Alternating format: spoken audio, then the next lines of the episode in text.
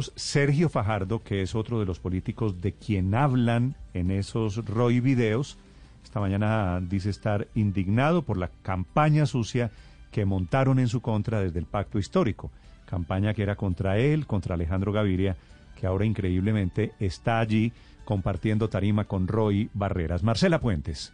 Néstor, buenos días. Son varias las reacciones que se producen a esta hora a propósito del terremoto político del momento, los llamados Roy videos en los que aparece el senador Roy Barreras hoy en el pacto histórico y otros integrantes de la campaña de Gustavo Petro hablando de las estrategias para debilitar al centro político y a Federico Gutiérrez, de lo que ocurriría con la extradición en un eventual gobierno de Gustavo Petro y de las visitas a cárceles para ofrecer aparentes beneficios, entre otros temas. Pues Sergio Fajardo, quien es mencionado en esas conversaciones, afirma en Twitter llevan años destruyendo al que se les enfrente y no se arrodille. Utilizan todas las formas de lucha, dividen tareas en privado para que unos aparezcan como ángeles en público. Falsos. Se puede hacer política limpia, no lo duden. Llegará el momento. Estos son lo mismo de siempre. Pero no solamente se ha pronunciado Sergio Fajardo, quien ya dijo que por ningún motivo piensa votar por Gustavo Petro. También acaba de hablar Luis Felipe Nao, quien fue el jefe de debate de Federico Gutiérrez. Que efectivamente hoy el país está en riesgo, está en riesgo de, de elegir